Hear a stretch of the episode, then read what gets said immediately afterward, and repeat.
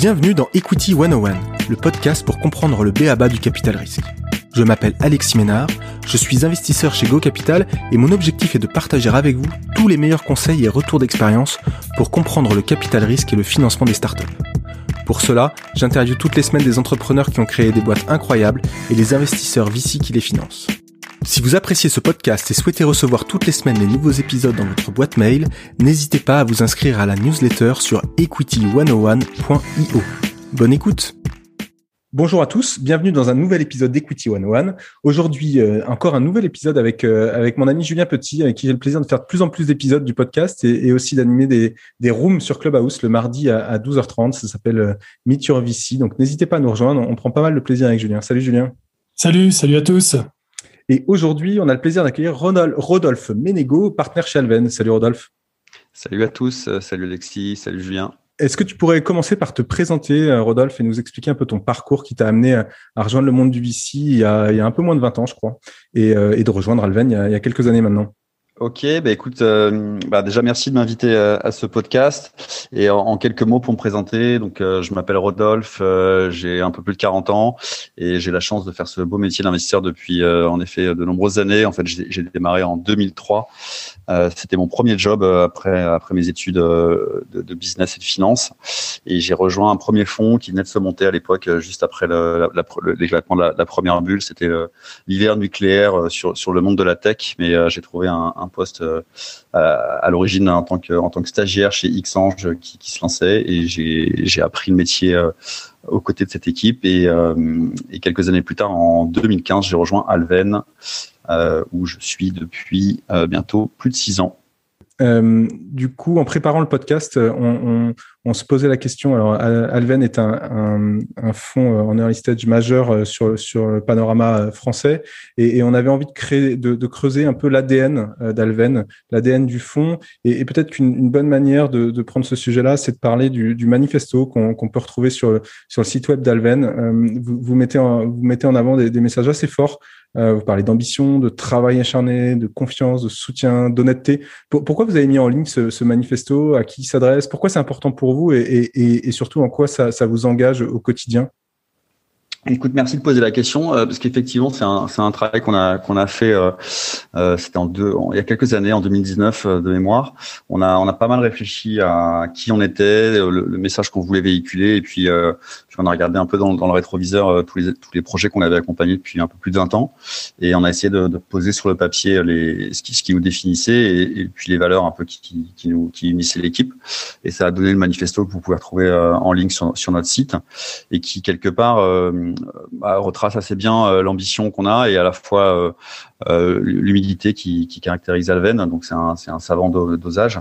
Je, si, vous voulez qu'on qu'on qu'on étoffe un peu la, la, réflexion sur sur ce sur ce manifesto, ce qu'on y dit quelque part, c'est qu'on est c'est qu'on a une ambition débordante pour les pour les projets qu'on accompagne. Et surtout on essaie de trouver des, des entrepreneurs qui ont eux-mêmes euh, qui sont animés, qui sont qui, sont drivés par par, une par, par, une obsession de de, de, de conquérir leur leur marché.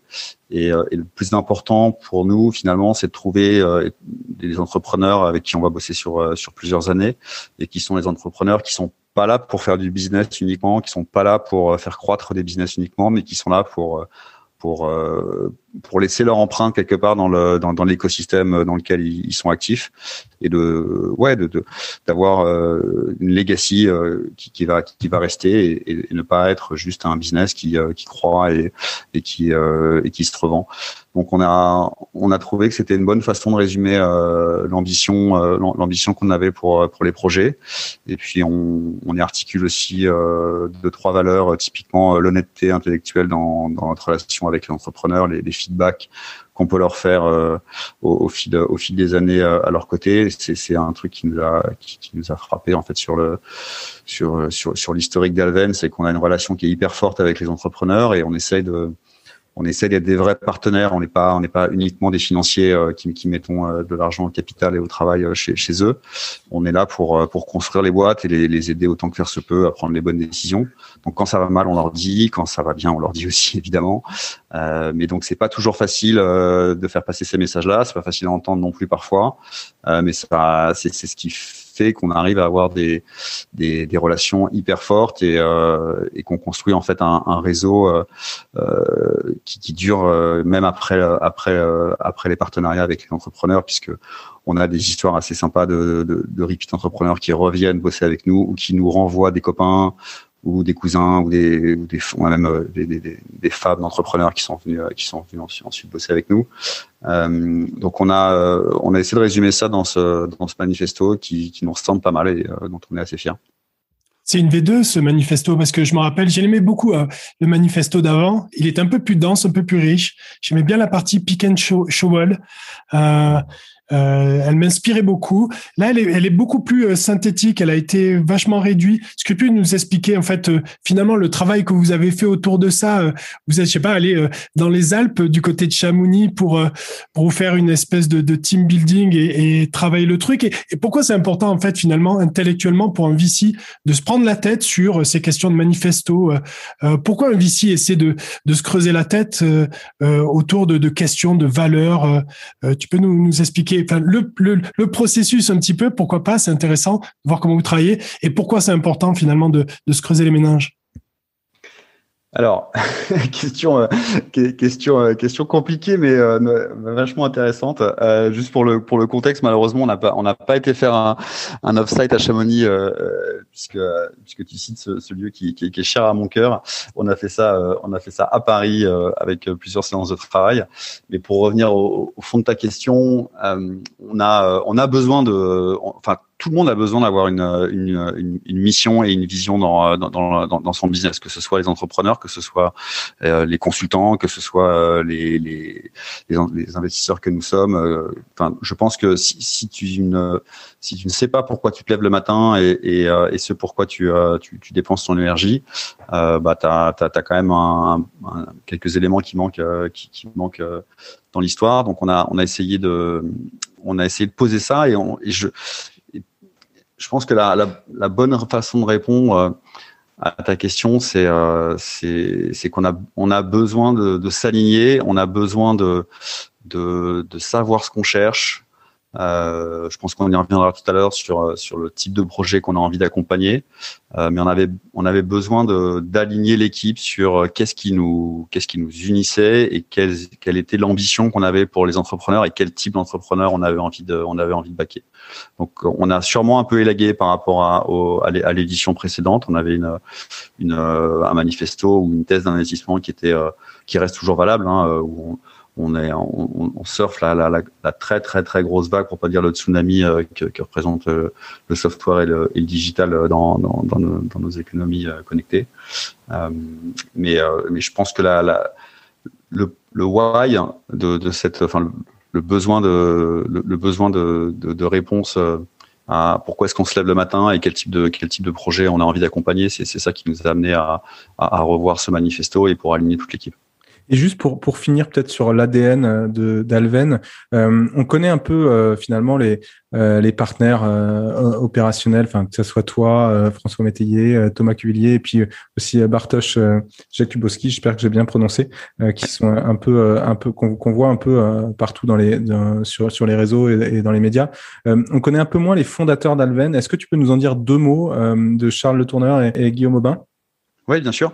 Euh, alors effectivement, ils sont ils sont un peu moins visibles que nous, mais euh, c'est voulu. Euh, ils sont euh, ils sont à l'origine d'Alven euh, et ils sont à l'origine de, de, de copains euh, d'enfance ou quasiment qui ont, qui ont monté ce business il y a un peu plus de 20 ans.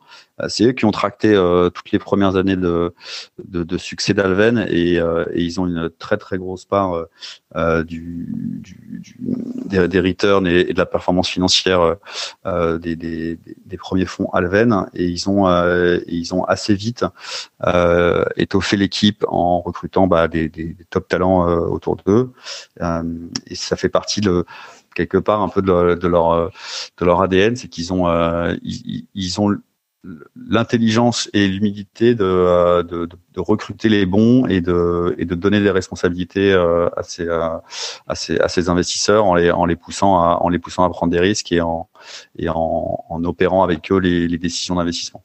Donc ce sont deux, euh, c'est des entrepreneurs qui ont ont très bien réussi leur, leur, leur, vie de leur, vie d'investisseur et de, et de manager et qui, et qui accompagnent Alven avec un rôle un peu, un peu différent des premières années. Ils continuent à, ils continuent à accompagner les décisions d'investissement, à sélectionner les, à sélectionner les dossiers et, euh, évidemment à gérer la boîte avec nous et, euh, et à, à, continuer la, la relation avec euh, avec nos investisseurs parce que c'est une partie du métier qu'on voit qu'on voit moins mais qui est au, combien importante, c'est de, de, gérer la, la, relation avec nos, nos, investisseurs qui nous, qui nous confient des, des millions d'euros avec, avec une énorme liberté d'investissement. C'est toujours un truc qui m'étonne depuis, enfin qui m'étonne, qui me que je trouve absolument formidable dans, dans ce métier, c'est que les, les, investisseurs nous donnent un, nous, donnent un mandat d'investissement euh, sur, sur plusieurs années sans, sans vraiment euh, avoir le, droit de regard sur, le, sur les, les types de, les types de dossiers qu'on peut, qu'on peut prendre. Donc c'est un, un très très gros euh, engagement et beaucoup de responsabilités pour nous que,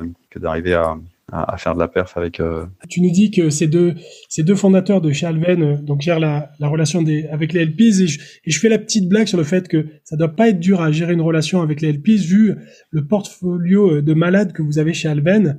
Euh, vous êtes à peu près, franchement, sur tous les bons coups, euh, on va dire de la French Tech. comment comment vous faites pour être sur tous ces bons coups? Écoute, c'est gentil. On n'est on n'est pas sur tous les bons coups. On est sur euh, certains d'entre eux.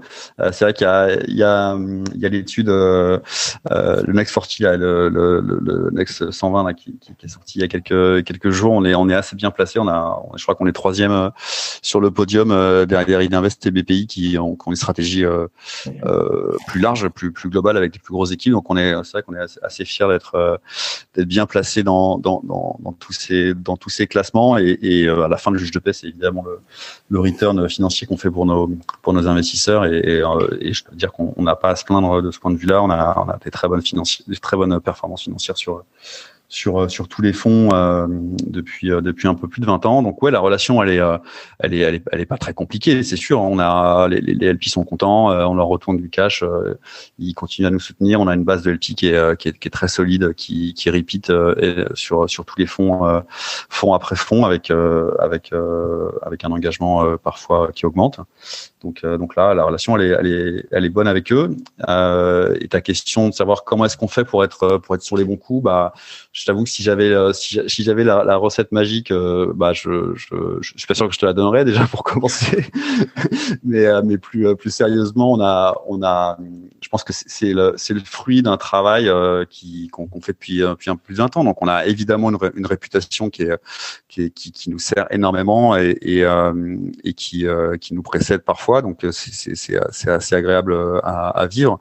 Euh, mais on a surtout un très très gros réseau d'entrepreneurs qu'on accompagne depuis depuis assez longtemps, qui, comme je le disais tout à l'heure, est prescripteur sur sur pas mal de deals va également nous aider à, à, à gagner quelques-uns quelques-uns des deals les, plus compétitifs. On va pouvoir les faire les faire monter à nos côtés, soit en investissement, soit juste en, en réassurance pour, pour, pour aider les pour, ou en tout cas pour, pour finir de convaincre les, entrepreneurs de, de, de, venir bosser avec nous.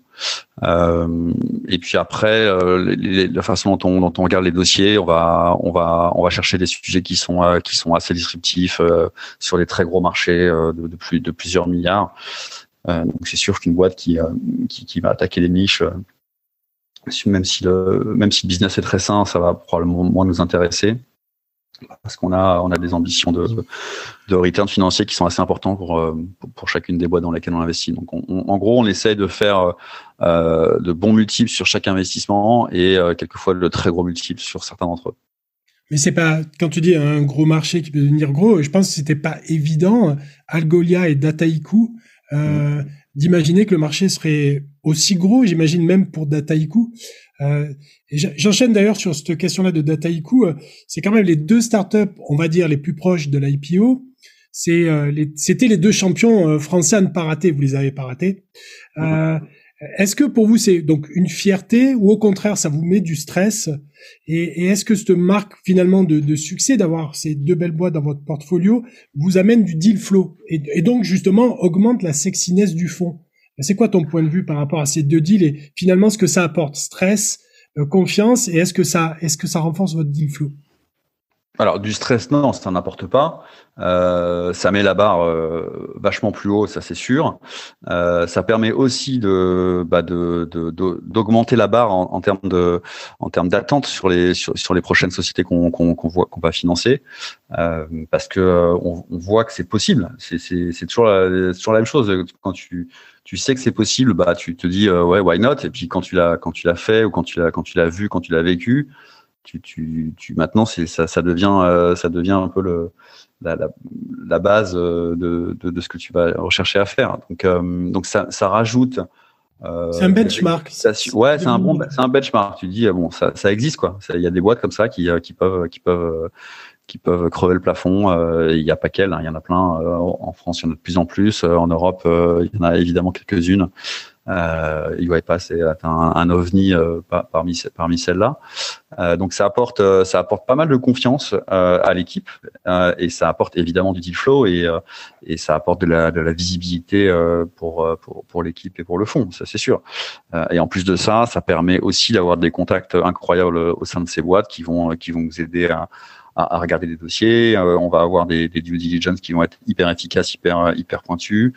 Euh, donc c'est sûr que c'est un atout d'avoir euh, d'avoir d'avoir des très belles boîtes dans le portefeuille, mais il n'y a pas que il y a pas que ces deux-là, il y en a il y en a, y en a plein d'autres. Et, euh, et, heureusement qu'il n'y en a pas que chez, enfin qu'il n'y en a pas que chez Alven. Mais justement, justement, Rodolphe, là on parle des choses. bah voilà, vous avez un, un, super portfolio, des super marques, des super références. Mais justement, c'est quoi les l'anti-portfolio de, de Rodolphe C'est quoi les boîtes euh, sur lequel as, soit tu refusé, soit as, justement tu n'as pas pu rentrer. Est-ce que tu peux nous en, nous en donner euh, deux, trois, peut-être les, les, plus emblématiques et nous expliquer surtout les raisons pour lesquelles vous ne l'avez pas fait?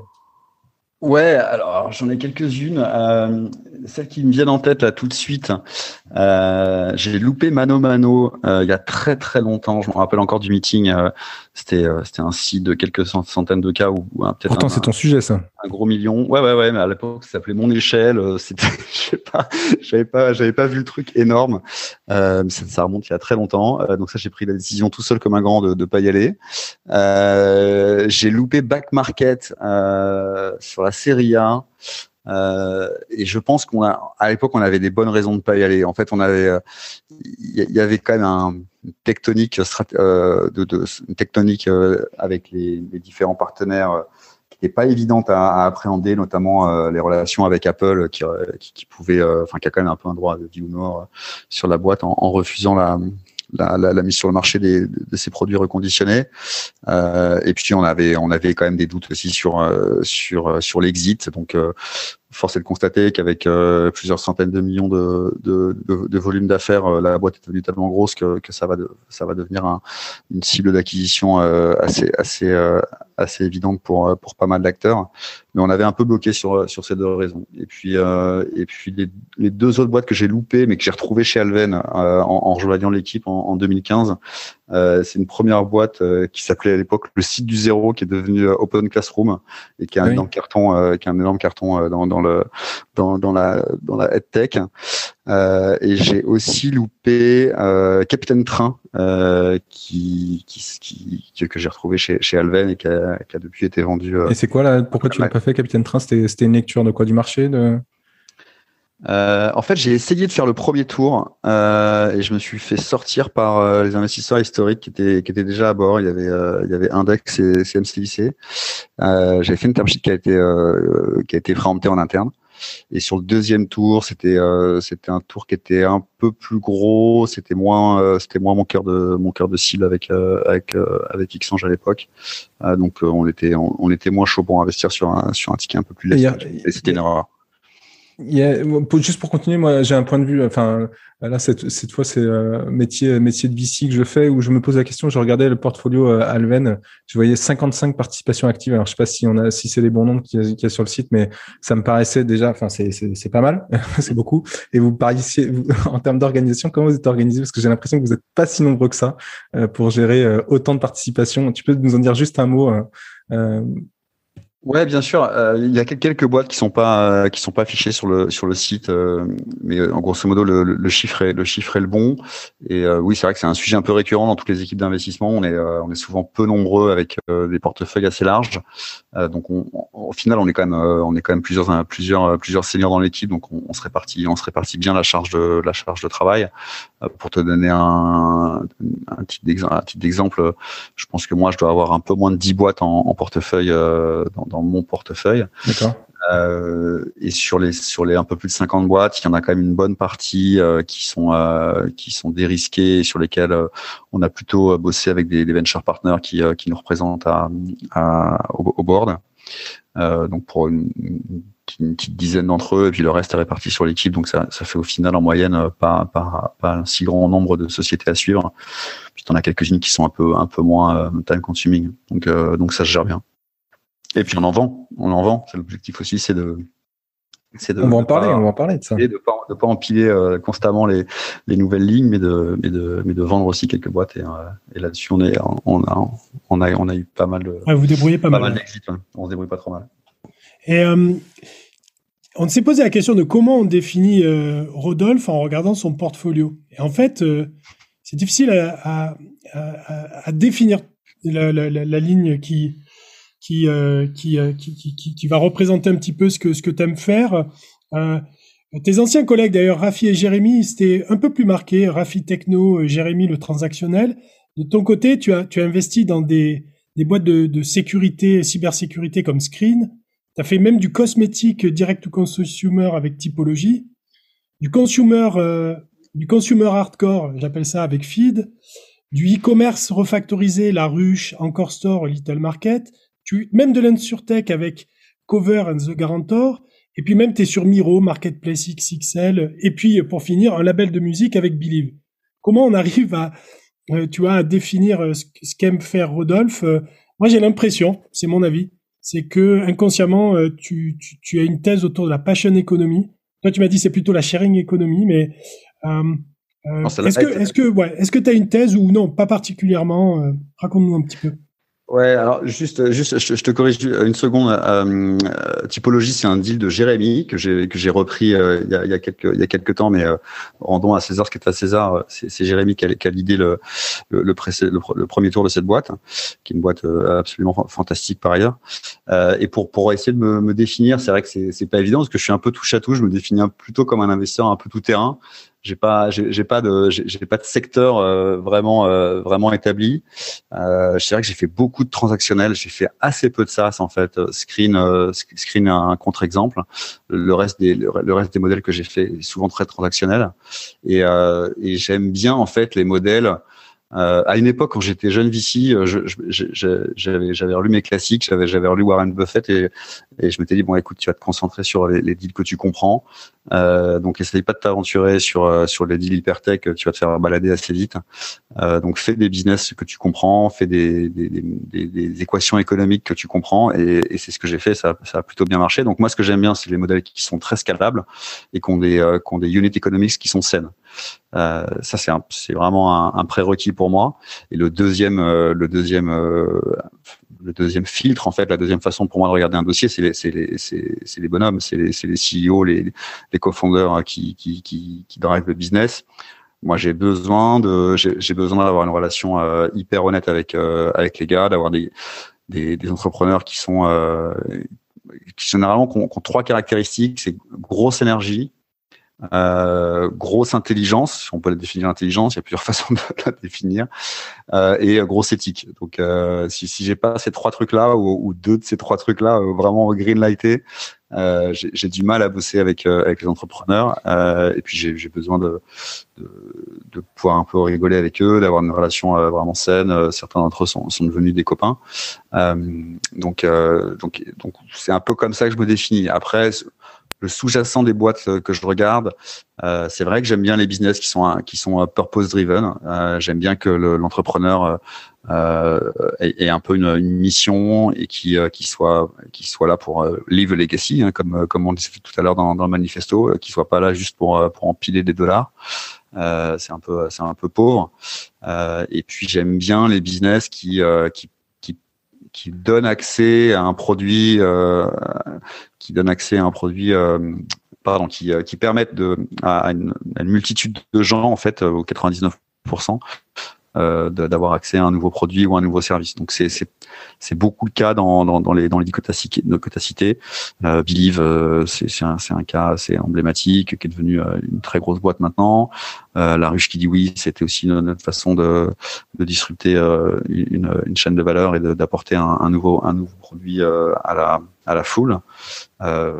Plein, plein, plein de deals en fait que j'ai que j'ai pu faire sont des sont souvent des marketplaces qui euh, qui, qui regroupent un peu toutes ces caractéristiques. Est-ce, que tu peux du coup peut-être euh, illustrer tout ce que tu viens de dire? Alors ça va être compliqué de, de reprendre tout, mais peut-être euh, à la fois la, la, partie analytics, la partie fit, fondateur, mission, etc. Est-ce que tu peux l'illustrer peut-être avec un deal qui est assez incroyable encore store, qui est une belle histoire en tout cas qui est en train d'être écrite. est-ce que tu peux essayer de nous donner pour qu'on comprenne concrètement ce que ça veut dire quand tu dis analyse et, et conviction d'investir? Ouais, alors analyse sur sur Encore Store, ça va être un peu compliqué parce que quand on a fait le deal, il y avait il y avait zéro transaction, euh, mais on avait une bonne intuition du, business model qu'on pouvait euh, qu'on pouvait monter. Euh, J'y reviendrai, mais juste pour, pour, pour, commencer par, par le commencement, c'est avant tout une rencontre avec avec une équipe chez Encore Store. Il se trouve que c'est une équipe avec laquelle j'avais j'avais un très gros historique, puisque deux des quatre fondateurs, les, deux Nicolas, avaient monté une première boîte qui s'appelle A Little Market j'avais eu la chance de, les financer euh, il y a plus de dix ans, je crois que c'était euh, ouais, c'était 2010. Euh, Marketplace aussi, euh, mais C2C, qui a été rendu à Etsy. juste avant l'IPO, on avait, on avait gardé les titres, on avait fait tout le chemin ensuite jusqu'à l'IPO et, et, et, on avait vendu ensuite. un peu trop tôt, je pense, parce que ça vaut, je sais plus, 200, je sais plus combien de dollars, 120 dollars. Enfin, on aurait fait genre, genre plusieurs fois le fond si on avait gardé les titres jusqu'à jusqu'à aujourd'hui. Euh, et donc, ouais, rencontre avec une équipe euh, bah, que je connaissais, en qui j'avais une très très grosse confiance. Euh, je savais que les, les, les, gars étaient des forces de travail incroyables, très très. Tu es copain aussi avec eux. Enfin, tu as, comme tu disais tout à l'heure, tu tisses des relations au point où quand même il y en a certains, c'est des copains. Enfin, moi, je suis témoin lors d'événements, je te vois discuter avec les uns et les autres. Il y a vraiment une relation très forte avec eux. Ouais, bah, la, plupart d'entre eux, pour pas dire tous, mais euh, bon, il se trouve qu'avec euh, les deux Nicolas, euh, on avait on avait aussi des connexions perso par, par, ailleurs qui, qui, qui, préexistaient, donc donc on est on est aussi copains, on part pas en vacances ensemble, mais mais c'est vrai qu'on passe des bons moments à, à, à parler d'autres choses que de que de business. et ouais, donc donc pour revenir à Encore Store et, la façon dont on a regardé le dossier, c'est c'est grosse équipe, euh, grosse conviction sur l'équipe, euh, grosse conviction sur le modèle économique, sur le, fait qu'on qu'on avait la possibilité de construire un, modèle euh, rentable. Euh, c'est un modèle qui est compliqué parce qu'il y y a beaucoup beaucoup d'interactions, beaucoup de beaucoup, beaucoup de friction en fait dans, dans ce modèle-là. Donc euh, donc c'est pas évident de a priori d'en de, faire un, un, modèle très euh, très rentable, mais mais on pense qu'on peut y arriver. Et et puis surtout on a un énorme marché qui est qui est pas disrupté et euh, avec euh, avec une longue tail d'acteurs euh, absolument dingues des deux côtés de la marketplace, autant en supply qu'en qu'en demand, qui vont qui va, je pense, nous permettre de construire un très très gros business. En tout cas, c'est des exemples aussi aux États-Unis avec Fair qui a l'air de bien fonctionner. Est-ce que c'est des choses qui qui affectent aussi ta prise de décision de voir que ce modèle s'est bien imposé aux États-Unis? Ouais, alors c'est un peu joué, mais pour être tout à fait honnête, euh, j'avais j'avais pas énormément creusé le, le, modèle faire. Il y a eu depuis notre investissement, il y a eu euh, Andreessen Horowitz qui a, sorti quelques études sur les marketplaces. Il se trouve que faire est la la marketplace euh, qui a la plus grosse croissance ever euh, jamais observée euh, sur le marché sur le marché américain. Et je, je veux bien le croire parce que c'est vrai que les, le modèle est hyper vertueux avec des vrais effets réseau et quand, quand, quand les effets réseau commencent à, à se mettre en place, c'est un peu inarrêtable. donc ça fait aussi partie des trucs que je recherche dans, dans, dans, dans certaines boîtes que j'ai eu la chance de, de financer. Toutes n'ont pas des effets réseau, mais quand il y en a, c'est assez sympa à, observer. Euh, on, je voulais aussi qu'on puisse prendre un peu de temps pour parler euh, pour parler exit. Tu en as parlé un tout petit peu euh, au démarrage. Tu disais que vous faisiez aussi des exits, ce qui est plutôt positif pour un fonds. et il y a quand même deux super actualités qui arrivent en simultané. Là, on est le, on est quoi On est le 23 février 2021 et, ces derniers jours, il y a eu deux actualités qui sont sorties. Lengo qui a été racheté par Marlin Equity Partner, qui est un fonds de private equity, et, Screen qui a été racheté par par Datadog, Datadog qui est qui est coté au Nasdaq. Est-ce que tu pourrais justement prendre ces deux exemples pour nous décrire les enfin ces deux types d'acquéreurs, euh, d'un côté un fonds et de l'autre côté une boîte, un corporate, et nous expliquer un peu les, les différences d'approche, quelles étaient les peut-être les motivations d'acquérir euh, Lengo pour pour Marlin et Screen pour pour Datadog. Qu'est-ce que ça change dans la manière d'approcher euh, les sociétés, de se rapprocher, de se connaître, de faire une offre? Bref, est-ce que tu peux nous raconter un peu les dynamiques d'un exit? Comment comment une prise de contact peut se transformer en, en offre de rachat finalement? Ok. Euh, c'est deux exemples euh, très très différents et qui sont effectivement euh, assez représentatifs de, bah, du marché et puis de, de ce qu'on essaie de faire chez Alven. Avec à la fois une, dans le premier cas, avec Lengo, une sortie financière, donc auprès de auprès d'un prêt equity qui reprend qui reprend 100% de la boîte et qui a une stratégie qui est grosso modo de partir de Lengo pour pour en faire une une, une plateforme d'acquisition pour consolider euh, pour consolider les, les, les, outils euh, les outils SaaS autour du autour du e-commerce. Donc ça c'est la stratégie qu'ils ont souhaité mettre en place. Et c'est euh, c'est un business euh, qu'on accompagne depuis assez longtemps. Je sais plus depuis, combien de temps on est chez on est chez Lengo, mais, euh, mais c'est une boîte assez assez ancienne puisque c'est un, un, investissement du fonds 3 et, et c'est assez représentatif de bah, de la du temps qu'on laisse aux, entrepreneurs pour bah, pour faire croître leur business et, et on les on les on les pousse pas à la roue pour pour essayer de pour essayer de sortir quoi qu'il arrive. Donc c'est en 2010 le, le premier deal. Ouais, tu vois, donc ça fait donc ça fait dix ans. Ça fait dix ans et, euh, et, c'est vrai qu'on reste assez, assez longtemps euh, au capital des, des sociétés quand on voit qu'il y a de la qu'il y a de la qu'il y a de la valeur à créer. C'était le cas aussi euh, pour meilleurs agents. Je crois qu'on est resté quasiment dix ans. On a vendu euh, 200 millions à Axel Springer il y a, un peu plus d'un an. Euh, donc voilà, donc pas, pas grand chose de plus à dire si ce n'est que exit financière c'est pas c'est pas très courant ça l'est un peu plus euh, ces, ces, dernières années euh, parce que le, le, marché le marché des capitaux est, est assez actif assez profond et du coup il y a, y a pas mal de, pas mal d'acteurs qui sont euh, qui sont à l'achat. Euh, on avait vendu aussi euh, euh, Meljet à un, à un, fonds de private equity. En combien de temps ça se fait la transaction là, Lengo, sur sur un fonds de private equity? Ça prend combien de temps? Le process de le process de session, il est, euh, il dure quelques mois. On a, on a eu pas mal d'offres. On a eu, on a eu des fonds private equity et des, et des acteurs euh, industriels. Après, une fois que le, une fois que la, la term sheet est signée, ça va assez vite, surtout avec, euh, surtout dans, dans, dans, dans, le cas, dans le cas, dans le cas de Lingo où on a, euh, on a des acheteurs euh, professionnels entre guillemets qui font ça toute la journée, donc euh, donc c'était euh, c'était assez rapide. Il n'y avait pas eu beaucoup de beaucoup de négociations une fois qu'on est tombé d'accord sur le prix. Les les, les reps and warranties étaient étaient assez faciles à écrire. et l'autre dynamique du coup de, de, de, de, screen par par Datadog, tu peux nous en dire quelques mots un peu le qu'on comprenne bien la différence? Ouais, alors bah ça n'a rien à voir. C'est c'est vraiment une acquisition stratégique. Euh, donc c'est un acteur industriel qui, euh, qui, qui, qui, qui achète un qui achète un positionnement sur un marché qui sur lequel il veut rentrer, en l'occurrence euh, la, sécurité applicative. Donc euh, donc c'est un marché sur lequel euh, Datadog n'est pas, mais sur lequel beaucoup d'acteurs euh, de, de l'app monitoring euh, on, fait des annonces comme quoi ils allaient rentrer sur ce marché, parce que ce sont des, des marchés qui sont assez euh, assez proches en fait en, en, termes de en termes de typologie de clients et de et de technologie. Donc on a on avait on savait que, que depuis assez longtemps que que les roadmaps de, de ces de ce de ces types de ces acteurs là de l'app monitoring et, et la roadmap de, de Screen allaient finir par se télescoper à un moment ou à un autre. Donc si c'était pas maintenant, ça, ça, aurait été dans, dans quelques années. Donc c'était euh, c'était des sujets qu'on avait déjà abordés d'un point de vue stratégique euh, en board.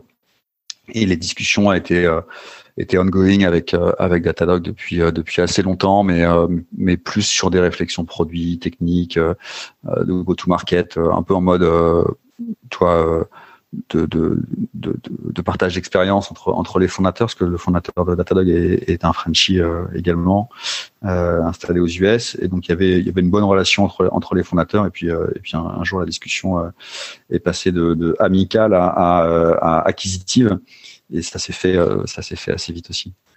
pas de regret sur le fait que finalement ça sorte tôt, quoi, parce qu'on aurait pu imaginer, pareil, pourquoi pas une IPO pour Screen? Bah, je t'avoue que ça a été un gros sujet de discussion. Et, euh, et, plutôt que de vendre euh, à Datadog, on aurait pu faire Datadog. Euh, c'est un, un, de mes copains Vici qui me, qui me disait ça. Et c'est vrai que c'était l'ambition de, de, Screen. Je pense que Screen euh, avait et a toujours la, la, la, la, capacité de construire un énorme business et à devenir une boîte qui, qui, qui vaudra des, des, milliards de dollars, euh, probablement au sein de Datadog avec avec le, cross-sell qui vont vont évidemment commencer à faire. donc ouais, il y a y a un c'est pas de la frustration, mais euh, ni, ni, des regrets parce que parce qu'au final on est très content de l'opération. Euh, euh, les, les, fondateurs ont, ont, bossé énormément et ce qui leur arrive est amplement mérité. C'est une décision qu'on a prise ensemble, mais mais c'est sûr qu'on avait l'option et on l'a eu jusqu'au dernier moment avec Pierre et JB de bah, de dire non, de dire si, si les conditions ne vont pas, euh, ben tant pis, c'est pas grave. On a on a d'autres options, on a on a des fonds qui nous soutiennent, on va on va continuer notre petit bonhomme de chemin et puis, et, on va construire notre propre notre propre aventure. Et, juste, juste pour, Juste pour comprendre, parce que quand tu es sur ces, choix, ces décisions-là, ce type de décision, euh, qu'est-ce qui a fait la différence, même si tu peux pas nous donner un chiffre, parce que j'imagine que ce sera pas euh, un sujet aussi précis que ça, mais tu vois, est-ce que tu peux nous donner un peu plus de d'insight, de, dire, bah voilà, à partir du moment où on a eu cette, équation-là qui s'est alignée, euh, on a su que c'était la bonne option. Tu peux en dire un peu plus de ça ou pas?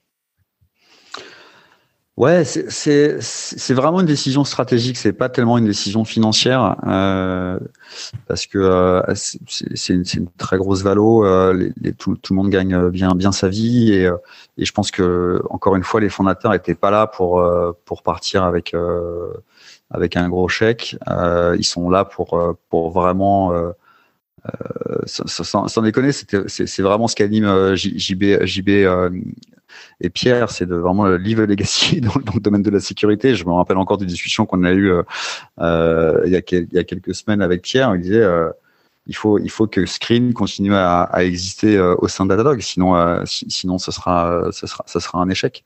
Donc donc la décision, elle s'est prise parce qu'il y avait un bon fit culturel, parce qu'il y avait un bon fit techno, parce qu'il y avait un bon fit d'alignement des, des roadmaps stratégiques. Et, euh, et carrément, euh, on s'est dit avec Pierre, euh, soit on sort maintenant et, et on et on construit un énorme truc euh, au sein de au sein de Datadog, soit euh, soit on prend une route qui est plus risquée, clairement. donc c'est un arbitrage entre tu vois, euh, bah, tous les tous les écueils que tu peux avoir dans la construction d'une boîte, euh, lever des fonds euh, euh, dans de bonnes conditions, euh, garder euh, garder la gouvernance à, à, notre main. tu vois, il y a y a y a plein de sujets qui sont qui sont qui sont au-delà de juste la taille de la taille de, de, l'exit financier. J'imagine qu'en learning curve aussi, ça doit être pas mal. Donc, bien sûr pour eux, mais pour vous aussi en tant que fonds. En relation avec Datadog, vous allez sûrement voir des choses que d'autres VC ne vont pas voir. Donc, il y a aussi un aspect euh, stratégique en termes de d'Intel finalement. Euh. Euh, non, pas tellement. Pas tellement parce que, enfin, nous on vend nos titres, on n'aura pas de, on n'aura pas d'insight particulier avec avec Datadog. Après, on va évidemment garder des relations très fortes avec avec le management et les équipes de screen, puisqu'on on a vraiment qu'on qu'on n'a pas co-construit, faut pas faut pas exagérer, c'est eux qui ont c'est eux qui ont tout fait. Nous on a on a on a essayé de les aider euh, et on a on a on a poussé euh, quand on pouvait pousser, mais euh, mais on a on a d'excellentes relations avec avec le management et avec plus largement que ça pas mal de pas mal de, de gens dans l'équipe de Screen. Donc donc c'est sûr qu'on va garder cette ce canal privilégié et ce ce ouais cet insight comme comme tu dis quoi cette intelligence marché ou cette intelligence produit on va essayer évidemment de, de capitaliser là-dessus.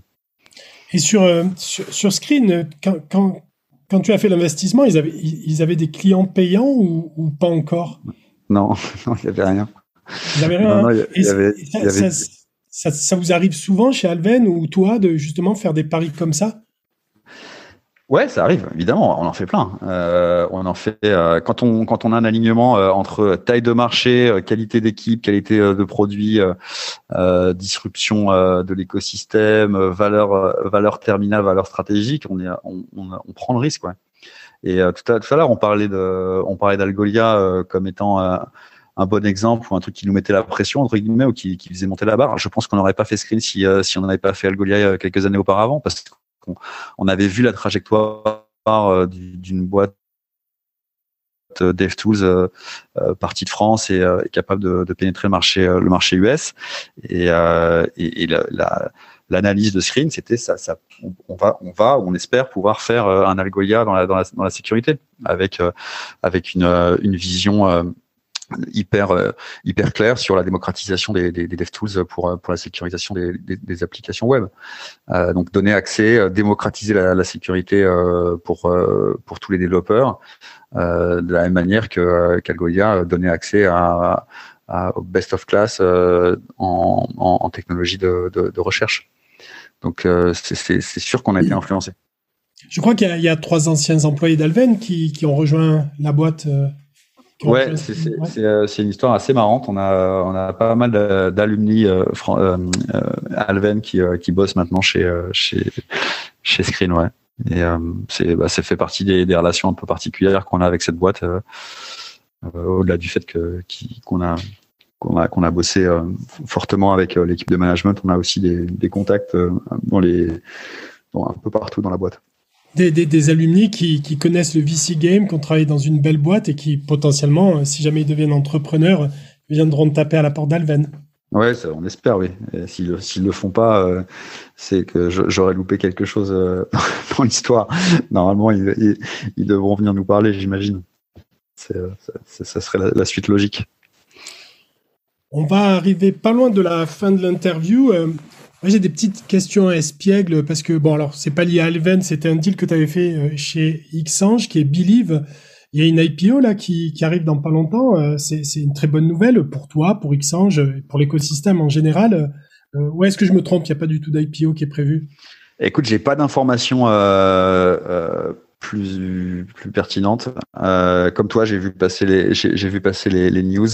Euh, bon, j'ai eu confirmation euh, qu'effectivement c'était le cas, mais j'ai mais j'ai pas plus d'informations sur euh, sur le sur la, la, la, market cap qui vont qui vont viser. Euh, je pense que ça peut, euh, ça, ça, sera au-dessus du milliard. Ça sera peut-être entre 1 et, enfin, ça sera entre 1 et 2 milliards, j'imagine. Euh, et oui, c'est une super nouvelle. C'est une super nouvelle, euh, bah déjà parce que je suis, c'est super pour l'écosystème euh, d'avoir des boîtes qui, qui, qui restent en Europe, qui restent indépendantes et qui, et qui sont très bien valorisées et qui sont les IPO en Europe et pas, et pas que aux US. Donc ça, c'est une excellente nouvelle. C'est une excellente nouvelle aussi pour pour l'écosystème parce que ça va générer du cash qui va être réinjecté dans dans, dans l'écosystème startup et, euh, et c'est une excellente nouvelle parce que ça ça donne ça donne une vision, une trajectoire de boîte euh, euh, qui, qui j'espère sera un exemple pour pour pas mal d'entrepreneurs. Believe c'est une histoire qui date quand même de 2005. Euh, 2005 c'est le début de c'est le début de, de la boîte. Moi j'ai investi en 2007. Je crois que la boîte faisait 200 000 euros de marge brute.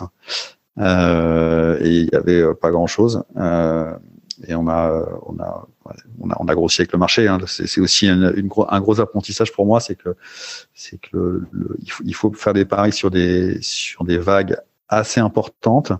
Euh, et qui peuvent, enfin, qui vont devenir très grosses. Le marché, le, le, marché, le marché de la musique digitale est devenu énorme en 2007 c'était vraiment balbutiant. Il y avait encore des CD qui se baladaient hein, en, 2007 ou à peu près.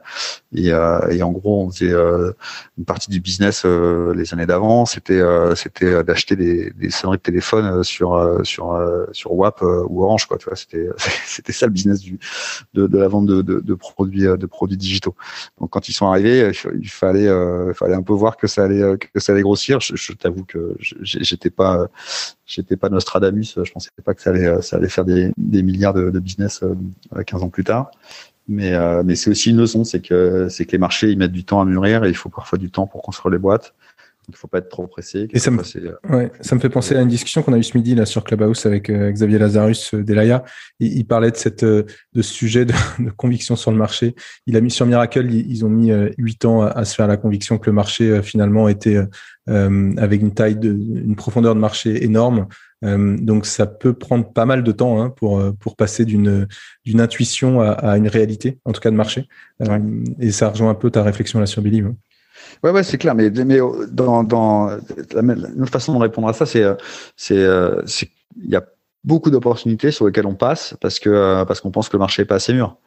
Euh, et donc on attend et on, on, on, a, on a une conviction assez forte sur le, sur le fait que, que, que l'écosystème va se développer, mais, euh, mais c'est parfois un peu trop tôt pour, euh, pour y aller. je trouve que Believe, on est allé très tôt et qu'on a, on a tenu euh, toute, la, toute la durée, toute la course.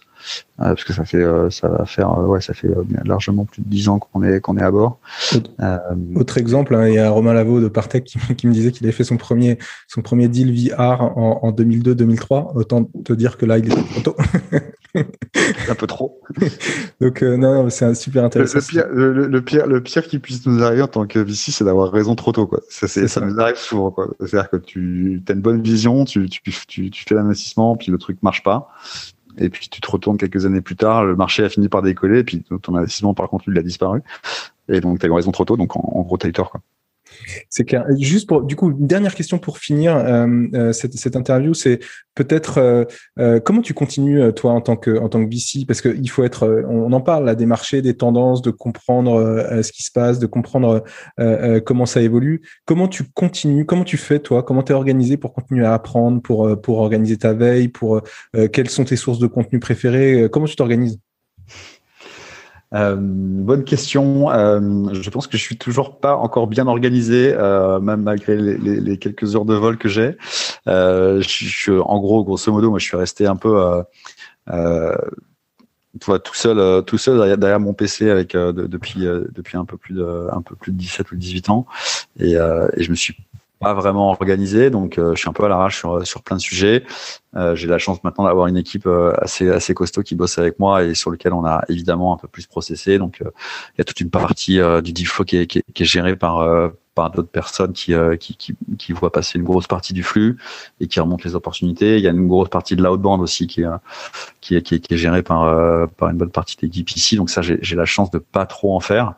Euh, et donc, euh, donc j'ai euh, bah, j'ai mon réseau, j'ai et puis c'est finalement es, euh, tu, tu, vas faire un peu de chasse, euh, tu vas faire un peu de networking, tu vas faire quelques events, euh, mais le, le prochain le, le, prochain gros succès, euh, c'est peut-être tu vois mon prochain meeting qui va démarrer dans six minutes. Euh, je sais pas encore euh, bien euh, qui, qui, est qui est, qui est la personne. Euh, j'ai regardé un peu son, son business, mais, mais ce que j'attends surtout, c'est de rencontrer c'est de rencontrer le bonhomme et de voir de voir s'il si, si y a un fit, s'il y a y a l'énergie que j'attends, s'il y a y a la vision et la, la, la capacité d'exécution. Donc donc le, le, prochain, le, prochain, euh, la, la, prochaine licorne, elle elle, elle parfois dans, dans, le prochain meeting. Il faut, il faut, il faut juste faire beaucoup de volume et rencontrer beaucoup, beaucoup de gens. Et, et c'est un people business, donc les, gens te recommandent. Euh, tu, tu, tu peux, tu peux, euh, tu peux dire non à l'entrepreneur et puis il revient quelques années plus tard avec un autre business et, et c'est le, c'est le, le bon match.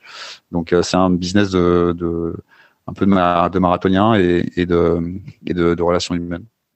Écoute, euh, Rodolphe, euh, on te souhaite du coup de rencontrer euh, ta prochaine belle histoire d'Alven dans, dans six minutes.